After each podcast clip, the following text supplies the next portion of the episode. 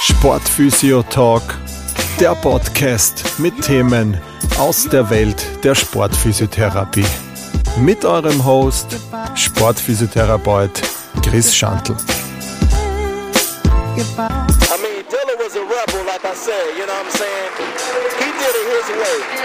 From the beginning to the ending, you know what I'm saying? Artsprechstunde Teil 2 heute im Sportphysio Talk. Ich möchte euch begrüßen. Ich bin wieder nicht alleine, sondern ich habe wieder den Georg bei mir. Wir reden im Teil 2 äh, der Artsprechstunde Thema Schulter über atraumatische Verletzungen und ähm, was da für Möglichkeiten gibt aus ärztlicher Sicht. Der Georg wird uns da wieder die, die Sichtweise äh, oder die diagnostische äh, An Herangehensweise und Möglichkeiten in der Therapie von der ärztlichen Seite zeigen. Und wie in Teil 1 wünsche ich euch heute auch wieder viel Spaß mit Teil 2 das führt uns dann eigentlich ja auch so ein bisschen, wenn wir Rotatormanschetten ist ein guter Übergang zu diesen atraumatischen. Äh, ja. Wir haben jetzt äh, einige traumatische angerissen, äh, was da so die, die Möglichkeiten sind äh, oder und was deine Ansätze sind. Atraumatisch, ähm, so diese diese eingeschränkte Schulter ist das ein, so ein Beispiel, was eh oft so ein typischer Fall ist, den du vielleicht auch hast, wo die Leute zu dir kommen und sagen, sie können ihre, es ist in eine Richtung vielleicht eingeschränkt, sie können ihren Arm nicht mehr so gut nach vorne abheben oder zur Seite abheben. Ähm, dann gibt's natürlich noch so die, die klassische Frozen Shoulder ist jetzt vielleicht in der Sportphysio nicht so oft der Fall. Also den hast beim, beim klassischen, also ich hatte ihn aktuell erst zweimal beim Sportler. Ähm, ja. Das eine ist aber eher im Zuge einer OP entstanden dann. Also nach der, nach der Operation, dass das so eine sekundäre oder Schultersteife, die dann einfach aber recht frühzeitig erkannt wurde dann auch. Und, ja. äh, und dann gibt es natürlich noch das, das äh, sagenumwogene äh, Schulterimpingement-Syndrom, ja. ähm, wo man, glaube ich, auch immer mehr davon weggeht, dass es da überhaupt zu einem Impingement kommt. Aber die Leute brauchen oft so eine Diagnose dafür oft. Und deshalb äh, hört sich für viele, das kennt man, das kennt äh, der Laie, weiß das Impingement-Syndrom in der Schulter, das ist da. Aber ich denke, so unter Experten und Expertinnen sollte man das Wort vielleicht dann immer vielleicht etwas anders betrachten. Ja, also das Impingement das ist eigentlich sehr weit verbreitet, auch unter Experten und Expertinnen ähm, das, die gesamten atraumatischen Bereich, den, den du jetzt da aufgezählt hast, äh, da tue ich mir immer sehr schwer, das als Diagnose zu akzeptieren. Ja, zum Beispiel auch die Frozen Shoulder, wenn ich das jetzt dem Patienten die Diagnose Frozen Shoulder umhänge, da beschreibe ich zwar seinen Zustand, ja, nämlich dass er die Schulter nicht, aber ich habe jetzt keine keine Diagnose. So wie wenn ich sage, Schulterschmerzen ist keine Diagnose. Eingefrorene Schulter ist keine Diagnose, ein Zustand. Ja? Ähm, vielleicht, wenn ich, wenn ich jetzt wenn ich jetzt, wenn du zum Beispiel eine rote, rote, rote Punktal auf der, auf der Haut hast, ja, kann ich sagen, okay, der hat jetzt rote Punktal auf der Haut, aber mhm. ich habe dir noch keine Diagnose gestellt, ob das jetzt Masern, Röteln oder was weiß ich was ist. Ja? Und das hast du bei den ganzen atraumatischen. Deswegen sind die auch so super zu behandeln. Ja, weil wenn ich keine wirkliche Diagnose stelle, kann ich alles Mögliche draufhalten. Da kann ich reinspritzen, da kann ich äh, Stoßwellen draufhalten, da kann ich alle möglichen physikalischen Therapien machen, ja, da kann ich Reiki machen, ja. Ähm, weil ich es einfach nicht genäht habe, warum ist die Schulter eingefroren? Warum tut der Schleimbeutel weh? Warum habe ich ein, unter Anführungszeichen, Impingement-Syndrom? Syndrom ist ja schon. Syndrom hm. hast du eigentlich einen Komplex von Symptomen. Also ein Ding. Das heißt, der Zusammenschluss von Symptomen ist keine Diagnose. Ja. Und wenn du überlegst, wenn du jetzt deine Schulter 90 Grad abduzierst, ja, dann tut dein Oberarmkopf auch impinchen, also anstoßen an deinem Schulterdach. Es tut dir halt nicht weh. Und beim anderen tut es halt weh. Und jetzt musst du dir die Frage stellen, warum? Wo ist die Diagnose? Und ähm, die, diese Prozessfindung dann, du gehst dann rein, gehst in die Diagnostik, äh, machst deine klinischen Tests und manchmal, wenn du wirklich keine Ursache dafür findest, darfst du das Impingement-Syndrom nennen. Ja? Das ist mein Ansatz. Also wenn mir wirklich nichts einfällt, das, was, was da noch ein bisschen fehlt, ist die Kalkschulter zum Beispiel. Hm. Oft machst du dann ein Röntgen und sagst, ja, das Impingement-Syndrom mit einer Kalkschulter ist ein Kalkdepot. Und dann siehst du so einen zarten Streifen Kalk da drinnen. Und das ist dann die Diagnose. Aber warum entsteht denn da Kalk? Weil du irgendeinen chronischen Reiz in der Schulter hast über Jahre. Wenn da ein richtiger Knödel drinnen ist, ja, also es gibt so richtige ähm, Kalkschatten da drinnen, da kannst du dir vorstellen, dass der wirklich dann schon so viel aufträgt, dass er selber wieder zum Problem wird. Hm. Und ja. deswegen sind die atraumatischen einfach, einfach sehr, sehr viel schwieriger äh, zu nailen. Ja, Klar. Woher kommt das? Was hat, beginnt das jetzt bei einer muskulären Dysbalance? Haltung beim Schreibtisch? Diese Sachen haben wir oft zum Beispiel bei weniger bei Sportlern, oft bei Schreibtischtätern. Mhm. Ja? Ähm, kann der mit seiner Ergonomie dagegen arbeiten? Kann der einfach nur mit Training dagegen arbeiten? Oder hat der partielle Rupturen? Hat der subluxierte Bizepssehnen? Hat der chronische Entzündungen? Woher kommt das? Ja.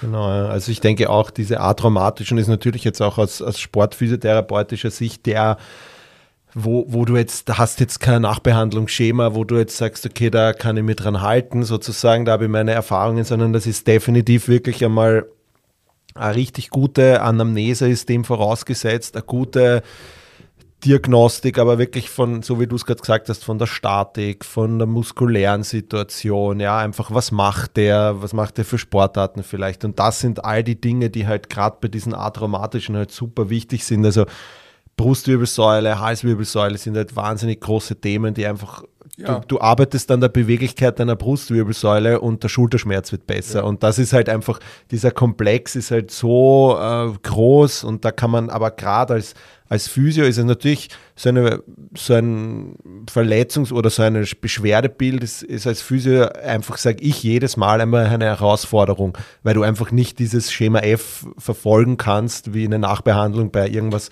Unfallchirurgischen und so weiter. Ja, vor allem, du hast doch so einen sehr längeren Prozess. Das heißt, du, der Patient kommt ja zu dir vielleicht zehnmal jetzt. Ne? Und dann zeig mir doch bitte die Übung, dass mein, mein, mein äh, Schmerz in der Schulter weggehen oder dass meine Frozen Shoulder weggehen. Zeig, was, was ist die Übung? Ja? Und die Übung machst du dann fünfmal, na Blödsinn.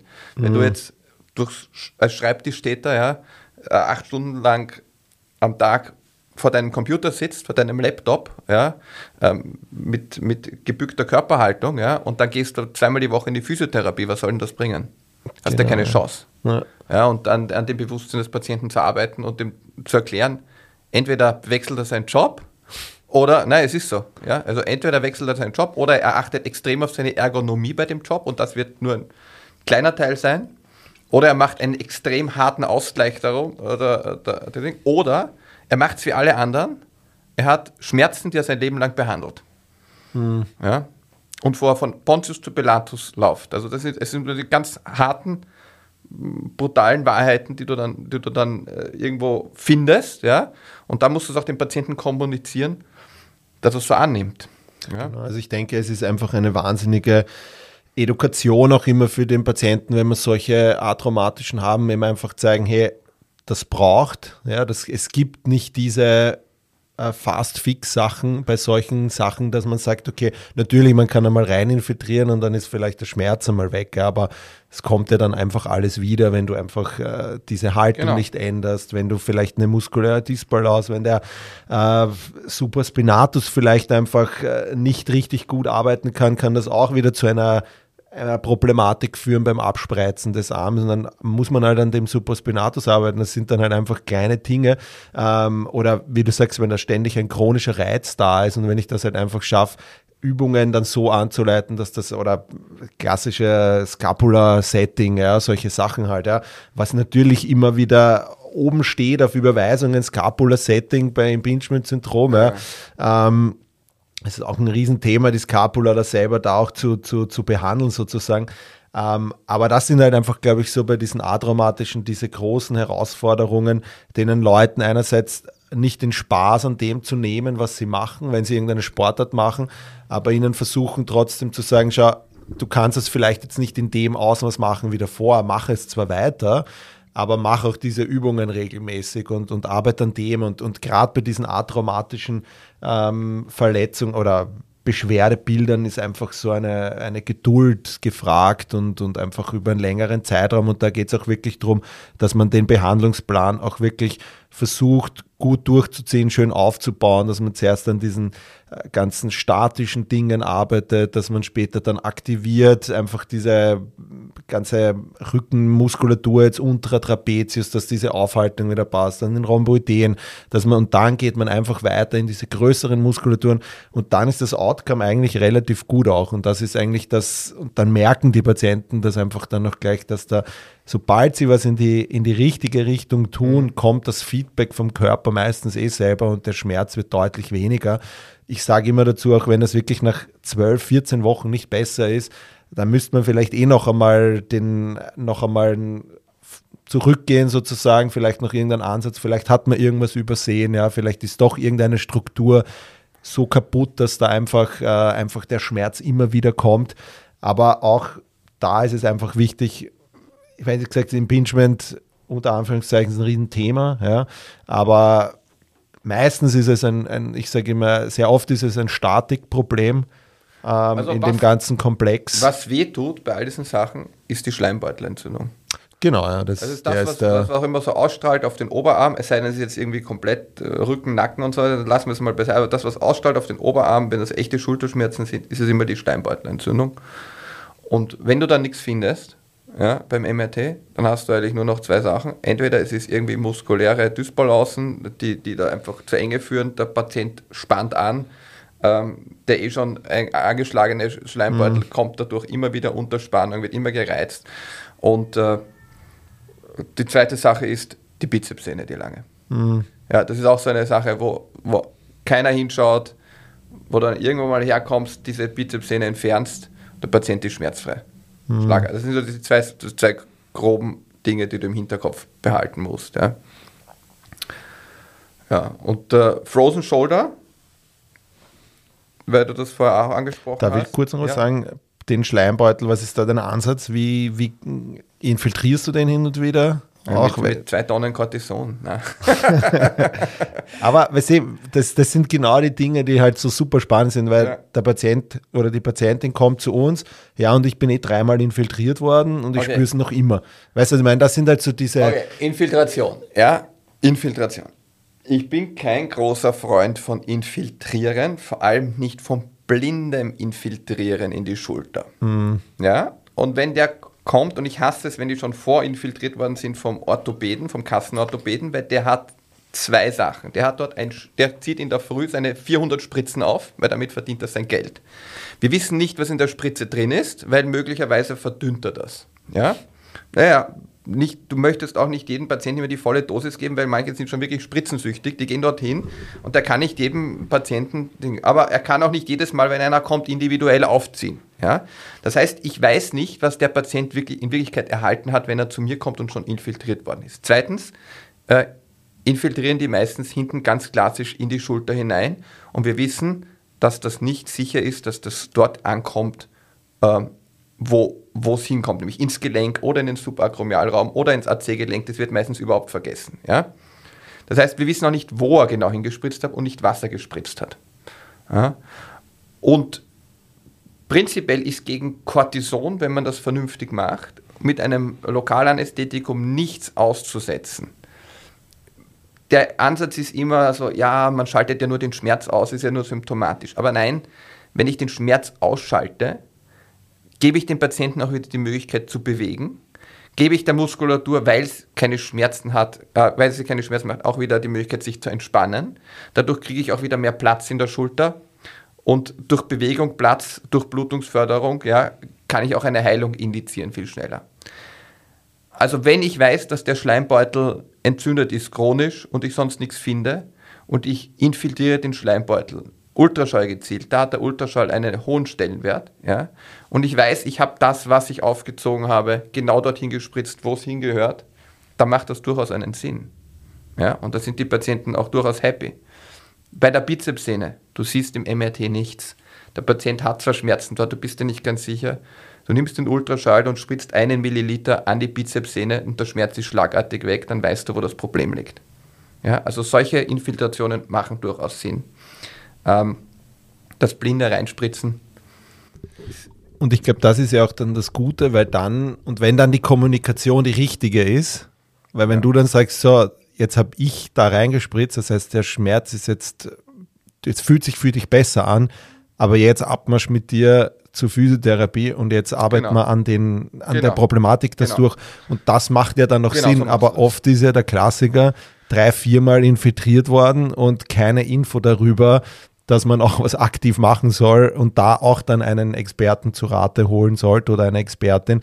Und die Info, die fehlt halt oft. Ja. Und das haben wir Physios dann halt oft mit unseren das müssen wir dann halt mit uns ausmachen, sozusagen, dass die Leute dann oft schon drei, viermal vorinfiltriert worden sind und wir dann halt sozusagen das dann präsentiert bekommen, den Fall A, den du schön geschildert hast, mit dem klassischen Kassenorthopäden, der einfach ja. die Schulter mit den Infiltrationen schon eine richtig schlechte Ausgangssituation geschaffen ja, du, du hat für uns. Einfach, du hast, hast, keine Fakten. Du hast mhm. keine Fakten und äh, vor allem, wenn der dann zu dir kommt und immer noch Schmerzen hat. Also ich hatte das eh unlängst. Das mit Schulterschmerzen akut eingeschoben in der Ordination, ja. Sag ich, okay, gut, nein, das könnte könnt man mit Infiltration be beheben, ja. Ja, aber sie war vorher schon beim äh, Orthopäden heute früh. Na, der hat schon reingespritzt. So was er jetzt machen.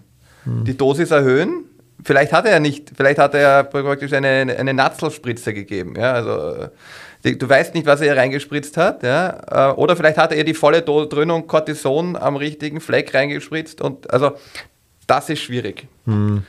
Das ist schwierig. Aber äh, Infiltrationen per se sind rein aus, schon aus diagnostischer Seite äh, und zur mobilisierenden, also dass man überhaupt wieder mobilisieren kann, durchaus ein gutes Hilfsmittel, wenn es wie jedes Werkzeug klug eingesetzt wird. Mhm. Ja. Das denke ich auch. Also in dem Zusammenhang sind, glaube ich, Infiltrationen jetzt schon äh, okay. Viele, viele wollen das halt auch. Du, musst, ja, also sicher, du kannst ja. den Kassen auch gerne, die wollen das, die wollen dorthin gehen, die wollen nicht zum Physiotherapeuten gehen, die wollen den Quickfix haben, die wollen die passive Behandlung haben, ja. Die wollen auch nicht die Wahrheit hören, dass ihr Laptop zu tief am, äh, am Ding steht und dass ihr Arbeitsplatz nicht ergonomisch ist und dass. Äh, ja, das ist ja über die Gesellschaft, ja, ne? Wir wollen auch die Kopfwehtablette, dass gut. das Kopf schnell weg ist, ohne dass ich und, was dagegen mache. Genau, genau. Ja, ist, die Frage ist, wenn das Kopfweh vom Saufen am Vortag kommt, ja, ist das durchaus sinnvoll, weil du weißt die Ursache, du weißt, dass das Aushalten der Schmerzen keinen Sinn macht. Klar, ja. Wenn du Kopfschmerzen hast und das immer wegmachst und keine Ahnung, dann ist halt. Ja. Genau, das sind die, die, die Probleme dabei. Ähm, wie gesagt, Impingement ist ein eigenes Thema, das kann man sich auch noch so mal auseinandernehmen. Äh, Frozen Shoulder, was man also was hin und wieder vorkommen kann, auch wenn man es jetzt nicht Frozen Shoulder nennt oder je nachdem ist halt der Begriff. Ja, ja Frozen Shoulder. Ähm, diese Sache mit, äh, dass das nach Operationen auch oft einmal stattfinden kann. Mhm. Das ist das, was im Sport natürlich, wenn du jemanden hast, mhm. äh, ich hatte das bei dieser beschriebenen Patientin, ähm, die, die Leistungssportlerin für Olympia, die hat dann einfach so nach ungefähr vier Monaten hat sie auf einmal so eine sekundäre oder postoperative Schultereinschränkung bekommen. Ja. Mhm. Ähm, hat man halt frühzeitig erkannt, weil sie einfach jeden Tag in Physio war und mhm. ähm, ging zum Arzt oder zum Operateur und der hat die dann auch infiltriert mhm. und dann war das Thema erledigt. Mhm. Also hat eine Woche lang eher weniger gemacht, aber dann war das Thema erledigt. Ähm, wie ist da so dein Ansatz dazu? Zu den also dann, dann hatte sie noch keine voll ausgeprägte Genau, ja, es war einfach das so heißt, die Kapsel war noch nicht so genau, genau, ja. Äh, wie sag, physiologisch, also so mechanisch eingeschränkt, mhm. ja, dass die Kapsel schon geschrinkt ist, ja. Genau, ja. Dass sie, da, sie konnte sich noch bewegen, konnte sich aber aus dem Schmerz nicht bewegen. Das heißt, sie hat eine funktionelle Frozen Shoulder gehabt, genau, weil sie Schmerzen sozusagen, hatte. Ja. Wenn ich dann was reinspritze, dann äh, ist der Schmerz weg und dann kann sie sich bewegen. Mhm. Ja? Aber wenn du das mal mechanisch hast, also wenn die Kapsel vorne ähm, sozusagen und im unteren Bereich äh, geschrinkt ist, ja, verdickt ist und nicht mehr elastisch, dann, dann geht es einfach mechanisch nicht mehr, mhm. ja, wenn du zu dem Punkt kommen hast lassen. Ja. Wenn du Frozen Shoulder liest, dann heißt es immer, es ist eine unbekannte Ursache, die Schulter äh, friert plötzlich ein. Und dann gibt es diese typischen drei Phasen, die einem auch noch nicht viel gebracht haben in der Behandlung. Ja, eigentlich ist eine, eine von den unnötigen Klassifikationen. Zuerst tut es weh, dann kannst du das nicht bewegen und dann wird es wieder besser. Mhm. Ich weiß nicht. Ja. Aber wenn du in die Anamnese von den Frozen Shouldern schaust, dann findest du auch dort immer irgendwo den Weg, wie das entstanden ist. Und es gibt verschiedene klassische Mechanismen, wie das entsteht. Zum Beispiel, wenn du jetzt nicht von der traumatischen Frozen Shoulder gehst, sondern ah, von der postoperativen, sondern einfach von der, die sich so einschleicht, dann hat das immer meistens mit einem langen Schmerzensweg, unter Anführungszeichen äh, Phase 1 zu tun, wo der Patient den Schmerz ignoriert hat, wo er sich gedacht hat, das wird schon wieder oft Patienten, die sagen, sie nehmen keine Schmerzmittel ein. Also ich kann wirklich nur jedem empfehlen, Schulterschmerzen nicht lange auszuhalten, weil das führt dazu nämlich, dass man die Schulter weniger bewegt. Wenn du die Schulter weniger bewegst, ist die nicht so wie das Kniegelenk, wo du dann eh jeden Tag ein bisschen drauf gehen musst, sondern die haltest du dann am Körper. Und dann wird halt die Kapsel ein bisschen äh, eingeschränkter. Also die steift dir dann ein bisschen ein. Und wenn du dann wieder bewegen willst, dann tut es halt wieder weh und dann bewegst du es immer weniger und so geht der Kreislauf nach unten. Ja, also es, es ist, es sind oft die Patientinnen, muss man da noch dazu sagen, die wirklich ein bisschen so in die Alternativmedizin auch oft gehen, ja, die das dann nicht gleich mit Chemie behandeln wollen, sondern mit ähm, anderen äh, Methoden, die dann so leider Gottes da reinkippen, weil sie es einfach nicht bewegen. Ja? Oder manchmal haben sie auch als Auslöser ein mechanisches Problem, hier Stichwort wieder lange Bizepssehne. Ja? Die gehen zum Arzt, die kriegen auch ein Schmerzmittel und jemand übersieht die Pathologie. Und die werden dann schon ein bisschen so verrückt, ja, weil es ist ja alles in Ordnung im MRT, ja, äh, Impingement-Syndrom ein bisschen, ja, dann wird es wieder Gooding und, und kommen auch in den Kreislauf, wo sie einfach weniger bewegen, weniger bewegen, weniger bewegen, ähm, bis die Schulter komplett eingesteift ist. Deswegen, es heißt immer, man soll nicht in Akutstadium der Frozen Shoulder rein operieren. Es gibt schon die Fälle, mhm. wo ich mir ziemlich sicher war, dass es zum Beispiel die Bizepssehne war, die da gerieben hat, den Schmerzauslöser identifiziert und dann nimmst du den weg und die Beschwerden sind, äh, also die akuten Schmerzen sind sofort weg. Ja? Und du arbeitest dann nur noch an der, sozusagen, äh, dass die Schulter wieder weicher wird. Ja, und die wird dann aber schnell wieder weicher. Du kannst jetzt natürlich auch warten, bis, bis die Schulter komplett eingesteift ist, dass der Patient nicht bewe bewegen kann. Ja, also in Phase 2 übergehen. Die Beweglichkeit nimmt ab. Dadurch, dass die Beweglichkeit abnimmt, tut es auch nicht mehr weh. Die Rötung geht zurück. Das Ganze festigt sich da hier. Das sulzt jetzt ein Jahr ein. Und dann machst du es mit Physiotherapie langsam wieder auf gut. Und dann schaust, was übrig bleibt. Oft, wenn du dann irgendein Problem hast, Partialruptur oder, oder ähm, Bizepssehne, kommst du dann nach zwei, drei Jahren wieder, dann tut wieder die Schulter weh. Mhm. Ja. Also ich glaube, wenn du die Anamnese nachvollziehst, dann findest du oft einen Grund in der Frozen, Frozen Shoulder. Und postoperativ genau dasselbe. Also was ich in meiner Aufklärung vor der Operation massiv verankere im Gedächtnis vom Patienten, ist, dass er gefälligst meine Schmerzmittel, die ich ihm aufschreibe, einnimmt. Auch wenn er keine Schmerzen hat nach der Operation. Mhm. Ja? Weil du das dann vermeiden willst, damit sozusagen, dass es dazu. Weil ich möchte, dass der Patient nach der Operation eine physikalische Therapie machen kann und eine Bewegungstherapie machen kann und nicht von Schmerzen gehindert ist. Mhm. Weil natürlich, wenn er den Arm am Körper hält, in Ruhe, tut nichts weh. Sag, ja, Herr Doktor, ich habe keine Schmerzen, warum soll ich das einnehmen? Ja, dann bewegen Sie mal, dann klatschen Sie mal. Und dann, ah, das geht nicht. Ja, so, ja aber jetzt, wenn Sie jetzt den Arm vier Wochen in der Physiotherapie, auch wenn wir das nur passiv machen vom Physiotherapeuten, ohne Schmerzmittel fahren, ja, dann wird das einsteifen, dann werden Sie keine Fortschritte machen. Und ähm, das ist oft sehr schwer äh, klar dass das notwendig ist, dass wir nach einer Schulteroperation auch passiv mobilisieren. Mhm. Und dazu müssen wir ein Schmerzmittel nehmen. Wir, wir wissen, der, der, der Schmerz, man hat hier keinen Wert mehr. Wir wissen, wir haben operiert, wir wissen, das tut weh, ja, mhm. so wie bei den Kopfschmerzen vorher besprochen, ja. Der Schmerz hat keinen Wert, weil ich weiß, dass vom Saufen kommt, mhm. ja. Was nützt mir der Schmerz noch? Mhm. Das, das, soll ja, das ist ein protektiver Mechanismus vom Körper. Aber nach der Operation weiß ich, ja, ich habe da einen fetten Anker in den Knochen reingeschlagen und die Sehne angetackert, ja. Das wird wehtun. Wir möchten es trotzdem passiv mobilisieren, damit wir nicht einsteifen. Und es sind wirklich sehr oft die Patienten einfach die Schmerzmittel nicht nehmen. Mhm. Und ich glaube, es ist jetzt, ich meine, das hat man jetzt in den, in den letzten Minuten einfach auch rausgehört, du bist jetzt nicht einer, der alles da zuspritzt und dies und das, sondern das ist dir dann schon wichtig, einfach auch, dass da die Nachbehandlung auch relativ früh starten kann und dass man den ja. Schmerz sozusagen mit den Schmerzmedikamenten, du willst jetzt nicht irgendwie so die Entzündung äh, stoppen, sondern die kann eh arbeiten, aber dir geht es primär darum, dass das eher auf Schmerzebene ist und jetzt nicht so entzündungshemmend ist. Schau, wenn du einen, wenn du einen entzündeten Schleimbeutel hast, aus egal welchem Grund jetzt einmal, ja, mhm. weil wie eine rote Stelle, ja, und der Patient reibt da immer, weil er jeden Tag arbeiten muss, weil er mit dem Hund Gassi gehen muss, weil alles, weil er, ja, es gibt verschiedene Gründe, warum Leute was machen müssen, ja. Ähm, der reibt halt jeden Tag, dann wird das nicht gut werden, dann brauchst du eine Entzündungshemmung. Mhm. Ja? Also Entzündung hat natürlich, Repar äh, hat natürlich äh, Reparaturprozesse, ja, aber kann auch pathologisch werden. Chronische Entzündung ist pathologischer genau. Reparaturprozess. Ja, mhm. Eine Entzündung wenn eine Wunde heilt, sagen wir mal in, in sieben bis zehn Tagen ab. Ja, das ist ein mhm. normaler Entzündungsprozess. In der Schulter, wenn du jetzt operiert hast, sollte das auch bald abheilen. Du musst auch nicht die Schmerzmittel durchgehend nehmen bis sechs Wochen. Ja?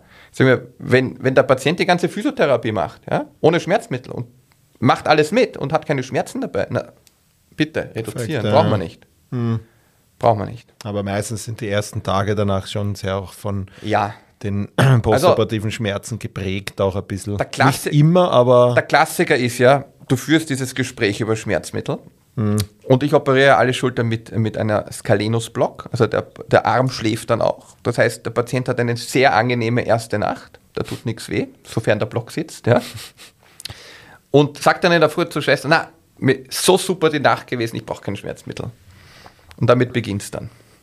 Mhm. Also ja, und dann nimmt er nur ganz wenig und dann ist eine Woche mal keine Physiotherapie, weil er es vorher nicht organisiert hat, wie, wie besprochen, ja. Ähm, und die beginnt dann erst dann, dann kriegt er keinen Termin, dann beginnt er erst nach vier Wochen. Währenddessen hat er den Arm in der Schlinge gehabt, hat wenig Schmerzmittel gebraucht, weil der Arm war ja die ganze Zeit in der Schlinge, ja. Die Übungen, die er mit meinem, ich kriege da, wie gesagt, ein Nachbehandlungsschema. Die Übungen werden halt so einmal die Woche so ein bisschen gemacht, weil da kein Physiotherapeut zuschaut und ich auch nicht, äh, weil ich mhm. die und so weiter. Aber mittlerweile, muss ich sagen, habe ich, ich weiß nicht, wann ich die letzte operativ induzierte Frozen Shoulder gesehen habe. Hm. Ja, also was es natürlich gibt, ist bei, bei den äh, Luxationen, bei den Bankart-Operationen, diese leichte Einschränkung der Außenrotation ist, das kann ein bisschen länger dauern. Hm. Aber ist auch ein bisschen gewollt. Genau, das hast du eh erwähnt. Ja, Sehr gut. Ähm, es gibt natürlich wahrscheinlich noch mehrere Themen, die man besprechen kann, äh, was die Schulter betrifft. Ja. Ähm, es war jetzt nur ein kurzer Überblick. Ich denke, man könnte wahrscheinlich ein Thema mal rauspicken und da im genaueren noch drüber ja. sprechen. Das wäre sicher auch ein spannendes Thema, vielleicht eher auch, ähm, ja, was auch immer, da können wir uns noch was aussuchen danach. Ähm, ich also das Ziel dieser Art Sprechstunde war mir einfach so einfach auch diese Kommunikation zwischen unseren beiden Berufsgruppen da einfach, weil ich finde das auch spannend mit diesen Schmerzmitteln nach einer OP, ja, das ich finde das auch okay, wenn man das macht, ja, ähm, weil man einfach dann auch schon früh in der Nachbehandlung, diese frühfunktionelle Reha ist ja einfach auch. Nicht anders, ja. Es geht nicht anders, das, nicht nur im Sport, das ist auch wichtig für den, ich sage immer Hausgarten, Küche auch, ja, ja. aber gerade im Sport ist mein Feld, ist es einfach wichtig, auch relativ früh anzufangen und wenn das natürlich mit wenigen Störfaktoren, natürlich muss man den Schmerz auch immer respektieren, ist eh klar, weil das ein guter Feedback-Mechanismus ist, aber wenn aus deiner Sicht jetzt wenn du sagst, okay, du kannst in den Bereichen bewegen und das passiert, dann kann ich auch im Zug, auch wenn ich dann noch eine Schmerzmedikation habe, ganz gut arbeiten. Und ich glaube, das ist einfach auch so ein, ein Goodie, was einfach auch da wichtig ist für die Kommunikation, einfach was die angehenden Physios oder andere einfach, dass solche Inputs halt kommen, ähm, weil wie gesagt, diese diese Kommunikation dann oft einmal, jeder hat einen vollen Tagesablauf und ein Operateur ist nicht zum Erreichen und dann ist der oder die Patientin aber schon da, ja. Und deshalb ist einfach auch dieser Ansatz, glaube ich, auch ganz wichtig und das ist mir einfach äh, ganz wichtig gewesen im Zuge dieses, dieser Art Sprechstunde. Die wir hoffentlich, ähm, insofern dir dein erster Podcast-Auftritt auch äh, gefallen hat, ähm, wir hoffentlich dann auch noch äh, im Laufe des Jahres dann weitermachen in schönen quartalsmäßigen Ja, Abständen. Gerne, sehr gerne, wäre lustig. Hat Mit, mir Spaß gemacht. voll, ja, also mir auch und einfach cooler, cooler Wissensaustausch einfach. Und ähm, das wird einfach auch noch andere Themen, also wir haben uns noch das Knie, Wirbelsäule und, und, und Arm, also Ellbogen, Hand, ja, äh, da haben wir uns einfach noch so ein paar Themen rausgepickt und das werden wir dann im Laufe des Jahres sozusagen besprechen. Ähm, für den Opener fand ich das Thema Schulter einfach super spannend. Ähm, und ich glaube, dass man da einfach auch viel aus, aus ärztlicher Sicht jetzt auch mitnehmen konnte, was uns Physios vielleicht dann von der Denkweise dann oft anders ist, ja, ähm, oder wo wir den Einblick jetzt bekommen haben und dafür fand ich das äh, richtig spannend. Wenn es äh, Fragen gibt äh, von eurer Seite, dann einfach mir immer wieder eine E-Mail schreiben. Ansonsten kann ich nochmal nur sagen, vielen lieben Dank, Georg, für deine Zeit. Sehr gerne. Ähm, ich lasse dir sozusagen den Abschluss, äh, falls du noch irgendein Fazit an, an die Hörer und Hörerinnen hast. Ähm, kann zum Thema Schulter sein, kann auch äh, irgendwas anderes sein, je nachdem. Aber das Wort liegt bei dir sozusagen. Also vielleicht als Zusammenfassung von meiner Seite bei der Schulter. Du kannst eigentlich ähm, bei der Nachbehandlung in der physikalischen Therapie sehr wenig falsch machen. Du solltest allerdings nicht in diesen linearen Denkmustern arbeiten, die, die da vorgegeben sind. Es ist sehr viel experimentieren mit dem Patienten, also nicht an dem Patienten, sondern mit dem Patienten individuell die Therapie abstimmen und immer schauen, was hat der wirklich für ein Problem hinter, hinter der Pathologie. Und äh, die lange Bizepssehne nicht vergessen. Also ist, lebt ja. eure Kreativität aus, solange es nicht Ja. patientengefährdend ist. Nein, ich meine, also, dass du, dass du einfach äh, nicht äh, das, was dir oft als Diagnose präsentiert wird, als eins zu eins nimmst, sondern dass du dir wirklich deine eigene Meinung bildest an den Patienten. Und ähm, ja, das ist das Wichtigste. Und es, es, es, gibt, es gibt so viele Ansätze, was, was ich gelernt habe. Je, je älter man und je länger man dabei ist, äh, desto mehr weiß man, dass nicht wirklich was falsch ist. Ja, also ich habe auch viel im Ausland gearbeitet und da werden die Sachen oft so ganz anders gemacht, ja, als hier bei uns. Ähm, es gibt schon grobe Fehler, die man vermeiden sollte, aber äh, es muss ein bisschen, ähm, sagt man da, man darf, man darf nicht zu viel Angst haben. Ja, das man darf denke ich auch nicht. Respekt, haben. okay, Respekt, aber, viel nicht, Angst. irgendwie was, was Genau. äh, einfach immer wieder ausprobieren, neugierig bleiben, nachlesen, Genau. sich unterhalten mit, mit anderen Experten. Genau. Viele Ähm, verschiedene Meinungen respektieren und äh, mal ausprobieren auch, ob das Genau. funktioniert. Ja, natürlich mit Sicherheitsmechanismen. Ich als Arzt muss immer vorsichtig sein. Ich muss immer relativieren, was ich da Mm, sage. Ja, klar, also, aber aber ähm, ja, also eben keine Angst haben, Fehler zu machen. Ja, das ist eher ein, ein, ein gutes äh, Abschlussstatement, keine Angst vor Fehler, sondern immer versuchen, sich weiterzuentwickeln, immer wieder versuchen, neue Dinge auch auszuprobieren, offen sein dafür, nicht nur in der Physiotherapie, sondern auch, auch im generellen Leben. Ja. Lieber Georg, ich sage vielen lieben Dank für deine Zeit. Sehr gerne. Und Danke für ähm, den Podcast. Hat Spaß gemacht.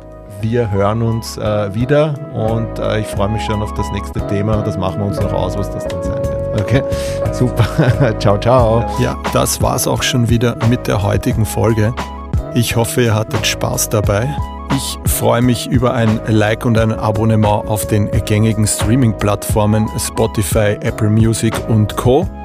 Bei Fragen, Anregungen zur heutigen Folge oder einer der vorangegangenen könnt ihr mir eine E-Mail schreiben an info@sportphysio-fortbildung.at.